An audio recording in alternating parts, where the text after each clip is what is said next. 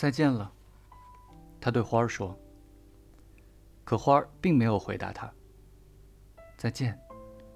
他再次道别。花儿咳了一声，但他并没有感冒。我一直都很蠢。他终于说话了。我觉得很抱歉，希望你能快乐幸福。他觉得很惊讶，花儿竟然没有责怪他。他困惑的拿着玻璃罩站在那儿，无法理解他这种温柔恬静。我是爱你的，真的。花儿告诉他：“你不知道，是我的错。那不重要。可是你，你一直都跟我一样蠢。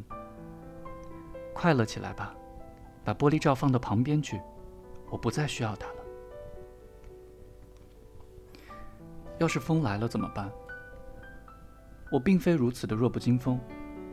夜晚的凉风，对我倒有好处。”我是一朵花啊。